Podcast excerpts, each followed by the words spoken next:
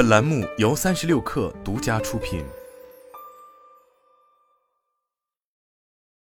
本文来自《哈佛商业评论》。我们都知道，职业生涯不是线性的，它需要很多年甚至几十年的时间才能发展和展开。问问自己，本文中的几个问题，可以帮助你在职业生涯中掌控全局，这样你就可以更有目的性，确保你实现自我定义的职业成功。你在多大程度上发现了自己工作的意义和目的？你的价值观表明了你究竟看重什么，也是让你感到自我满足的关键。它们代表了你是谁。这些价值观包括协作、影响、公平、自主性、冒险精神、认可、创造力和安全等等。在工作中表达自己的价值观，可以提高自我的满意度和工作表现。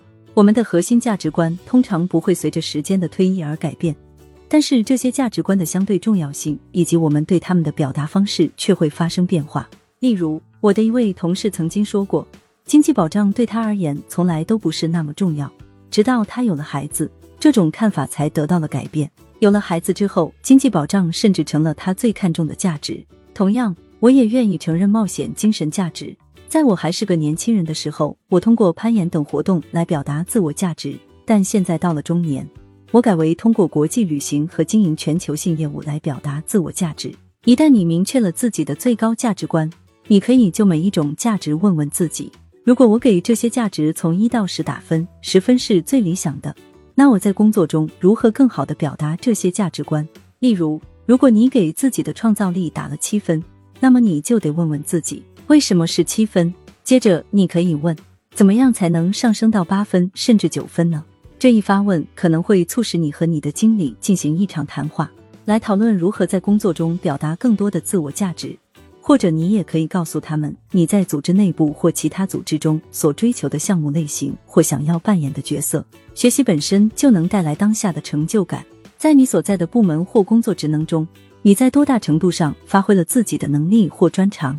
通常而言，只有我们在需要教导其他人如何工作时。我们才能意识到自己究竟已经学到了多少本事。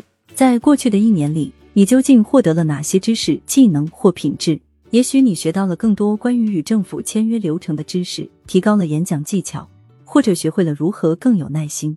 在未来的一年里，你想进一步发展哪些能力？你会在时间、精力、金钱等方面做哪些投资？学习可以采取多种形式，包括参加会议、课程、读书、观察他人、与导师会面、承担拓展性任务、尝试新的思维模式和行为，以及反思你所面临的挑战和取得的进步等等。在未来的一年里，你会采取哪些行动来实现你想要的学习和成长？在日复一日、年复一年的工作中，如果你没有定期的抬起头来，评估一下自己所处的位置。就很难判断自己是否在朝着正确的方向前进。我与许多客户合作过，他们都说过类似这样的话：我从来不用去寻找新的机会，他们都是从天而降或主动来找我的。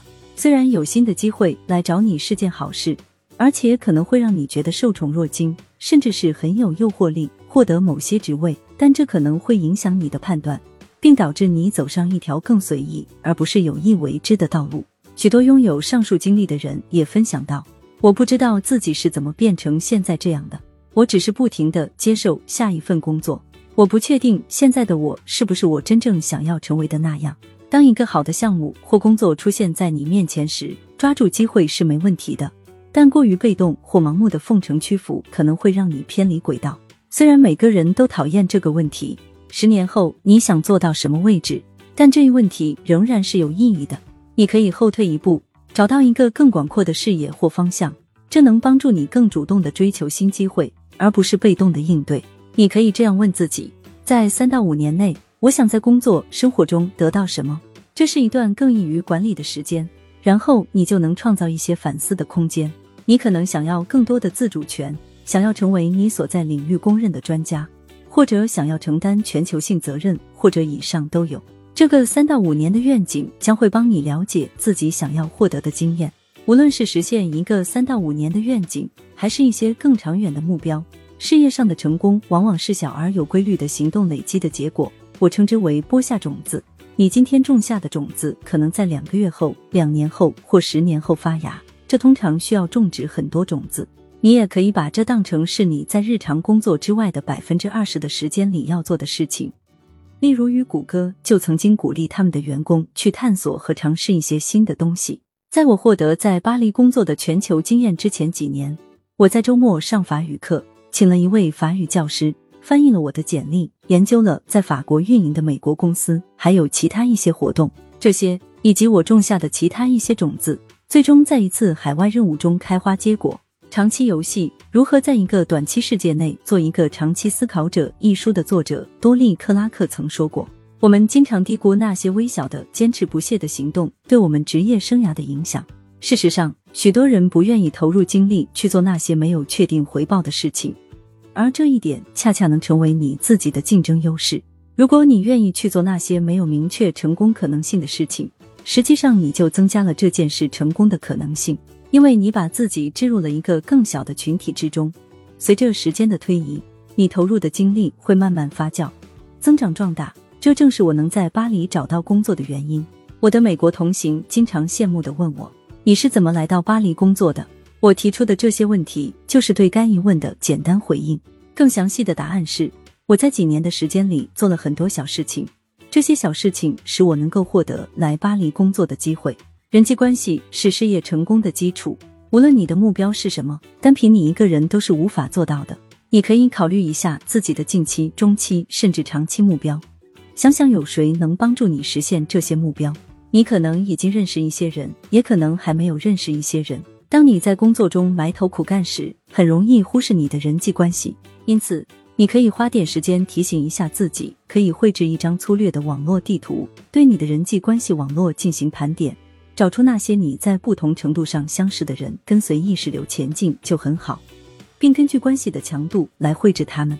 比如，你可以在一张白纸的中间写上你的名字，然后记下与你亲疏远近的关系，然后问自己：我在哪些关系中投入过多精力了？我还有哪些关系投入不足？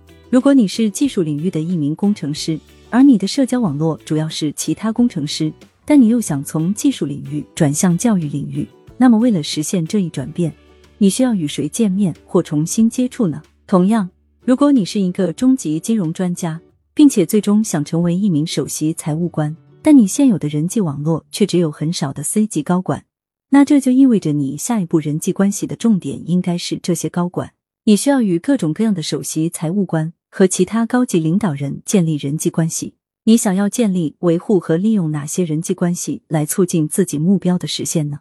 我们都知道，职业生涯不是线性的，他们需要很多年甚至几十年的时间才能发展和展开。问问自己上文中的问题，可以帮助你在职业生涯中从自动驾驶状态转变为掌控全局，这样你就可以更有目的性，确保你实现自我定义的职业成功。